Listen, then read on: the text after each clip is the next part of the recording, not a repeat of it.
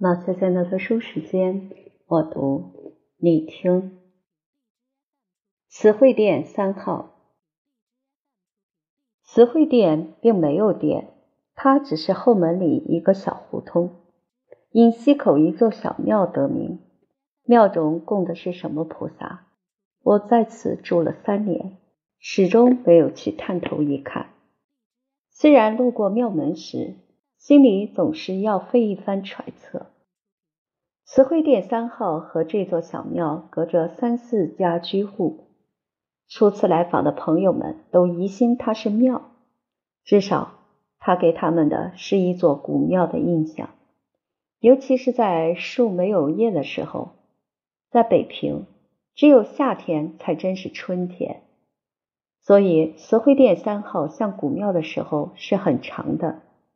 它像庙，一则是因为它荒凉，二则是因为它冷清。但是最大的类似点恐怕在它的建筑，它孤零零地兀立在破墙荒原之中，显然与一般民房不同。这三年来，我做了它的临时住持，到现在仍没有请书家起一个某某斋。或某某馆之类的匾额来点缀，始终很固执的叫它慈惠殿三号。这正如有庙无佛，多一事不如省一事。慈惠殿三号的左右邻家都有崭新的朱漆大门，它的破烂污秽的门楼聚在中间，越发显得它是一个破落户的样子。一进门。右手是一个煤站，是今年新搬来的。天晴时，天井里右方细地总是晒着煤球。有时门口停着运煤的大车，以及他所应有的附属品：黑马布袋、黑牲口，满面涂着黑煤灰的车夫。在北方知过的人会立刻联想到一种类型的龌龊场所。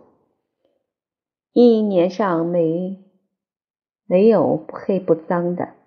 你想想，德胜门外门头沟车站，或是旧工厂的锅炉房，你对于慈惠殿三号的门面就可以想象的一个大概。和煤站对面的，仍然在慈惠殿三号疆域以内，是一个车房。所谓车房，就是停运人力车和人力车夫居住的地方。无论是停车的，或是住车夫的房子，照例是只有三面墙，一面露天。房子对于他们的用处只是遮风雨，至于防贼、掩盖秘密，都全是另一个阶级的需要。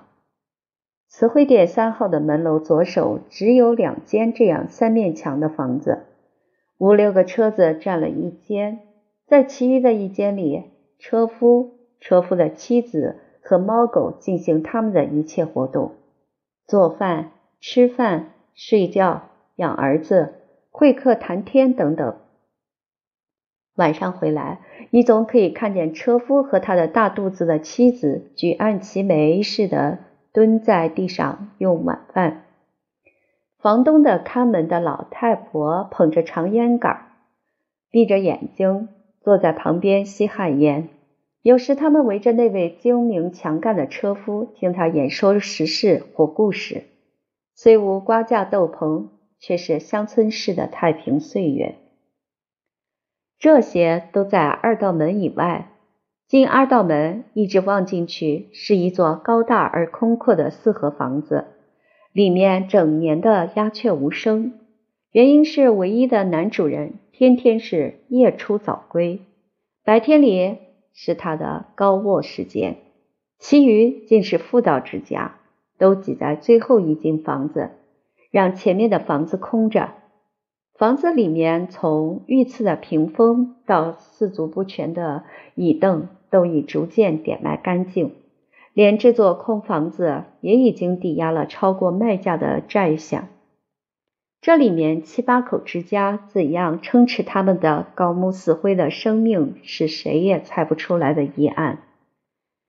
在三十年以前，他们是声威显赫的黄袋子，杀人不用偿命的。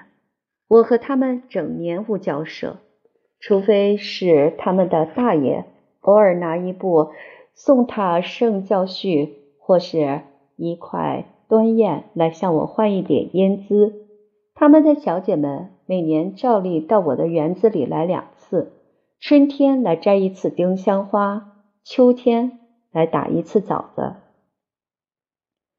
煤站、车房、破落户的奇人，北平的本地风光算是应有尽有了。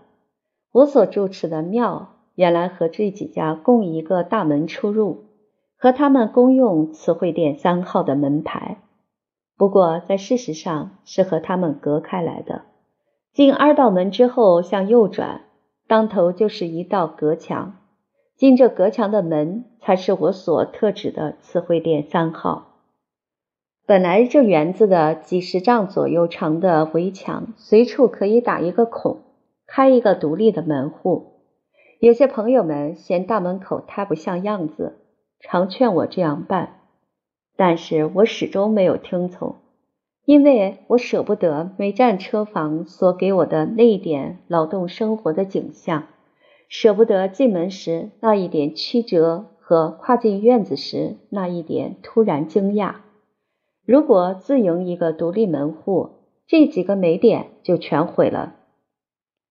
从煤站车房转弯走进隔墙的门，你不能不感到一种突然惊讶。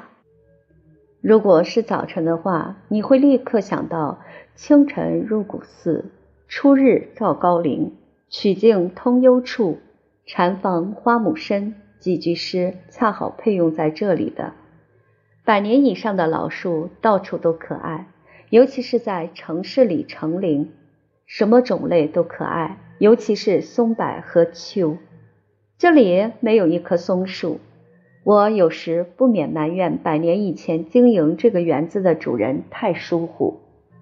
柏树也只有一棵大的，但是它确实是大，而且。一走进隔墙院门，就是它。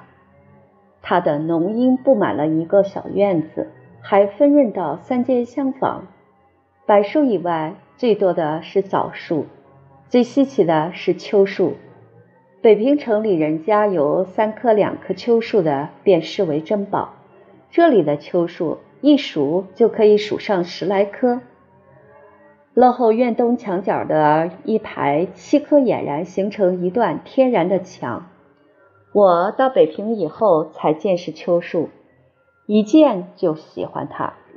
它在林木中间，是神仙中间的铁拐李。庄子所说的“大本臃肿而不重绳墨，小枝卷曲而不中规矩”。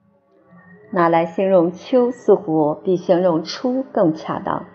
最奇怪的是，这臃肿卷曲的老树，到春天来会开类似牵牛的白花，到夏天来会放类似桑榆的碧绿的嫩叶。这园子里树木本来就很杂乱，大的、小的、高的、低的，不伦不类的混在一起。但是这十来棵秋树在杂乱中劈出一个头绪来。替园子注定一个很明显的个性。我不是能雇佣园丁的阶级中人，要说自己动手拿锄头喷壶吧，一时兴道，荣或再以此为消遣。但是，一日曝之，十日寒之，究竟无济于事。所以园子终年是荒着的。一到夏天来，狗尾草、蒿子。前几年枣核落下地所生的小树，以及许多只有植物学家才能辨识的草，都长得有腰身。偶尔栽几颗丝瓜、玉蜀黍以及西红柿之类的蔬菜，到后来都没在草里看不见。我自己特别挖过一片地，种了几棵芍药，两年没有开过一朵花。所以园子里所有的草木花都是自生自长，用不着人经营的。秋天栽菊花比较成功，因为那时节没有多少乱草和它做剧烈的生存竞争。这一年以来，厨子烧分余暇来做开荒的工作，但是乱草总是比他勤快，随拔随长，日也不息。如果认我自己的脾胃，我觉得对于原则还是取绝对的放任主义比较好。我的理由并不像浪漫时代诗人们所怀想的，并不是要找一个荒凉凄惨的境界来配合一种可笑的伤感。我欢喜一切生物和无生物尽量的维持它们的本来面目。我欢喜自然的粗率和无乱。所以我始终不能真正的欣赏一个很整齐、有秩序、录像棋盘、常青树剪成几何形体的园子。这正如我不喜欢赵子昂的字、仇英的画，或是一个中年妇女的油头粉面。我不要求房东把后院三间有顶无墙的破屋拆去或修理好，也是因为这个缘故。他要倒塌，就随他自己倒塌去。他一日不倒塌，我一日尊重他的生存权。园子里没有什么家畜动物。三年前，宗代和我合住的时节，他在北海里捉的一只刺猬回来，放在园子里养着。后来，他在夜里常做怪声气，惹得老妈见神见鬼。近来，他穿墙迁到邻家去了。朋友送了一只小猫来，算是补了他的缺。鸟雀儿北方本来就不多，但是因为几十棵老树的招妖，北方所有的鸟雀儿这里也算应有尽有。常年的顾客也要算老瓜，他大概是鸭的别名，不过我没有下过考证。在南方，它是不祥之鸟。在北方，听说他有什么神话传说保护他，所以他虽然那样的语言无味、面目可憎，却没有人肯剿灭他。他在鸟类中大概是最爱叫苦、爱吵嘴的，你整年都听他在叫，但是永远听不出一点叫声是表现他对于生命的心悦。在天要亮未亮的时候，它叫得特别起劲儿，它仿佛拼命的不让你享受香甜的沉睡。你不行，它也引你做惊惧梦。我出来时曾买了弹弓去射它，后来弓坏了，弹完了，也就只得向它投降。反正披衣冒冷风起来驱逐它，你也还是不能睡早觉。老瓜之外，麻雀甚多，无可记载。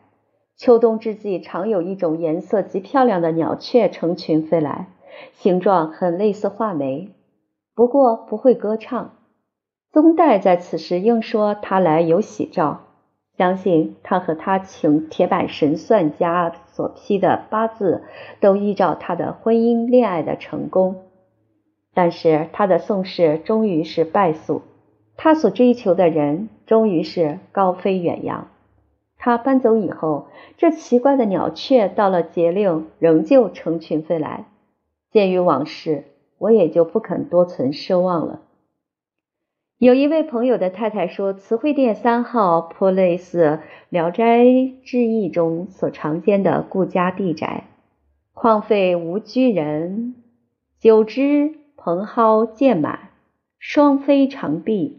白昼亦无敢入者，但是如果有一位好奇的书生在月夜里探头进去一看，会瞟见一位散花天女，嫣然微笑，叫他不觉神摇意夺。如此等情，我本凡胎，无此缘分。但是有一件异事也颇堪一致。有一天晚上，我躺在沙发上看书。邻坐在对面的沙发上，供着一盏灯做针线，一切都沉在寂静里。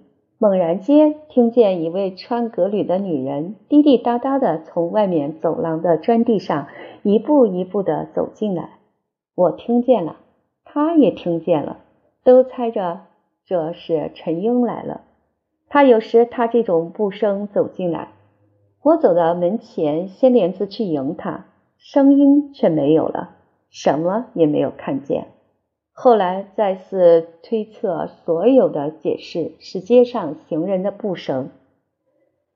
因为夜静，虽然是很远，听起来就好像近在咫尺。这究竟很奇怪，因为我们坐的地方是在一个很空旷的园子里，离街很远。平时在房子里绝对听不见街上行人的步声，而且那次听见步声，分明是在走廊的砖地上。这件事常存在我的心里，我仿佛得到一种启示，觉得我在这城市中所听到的一切声音，都像那一夜所听到的步声，听起来那么近，而实在却又那么远。一九三六年。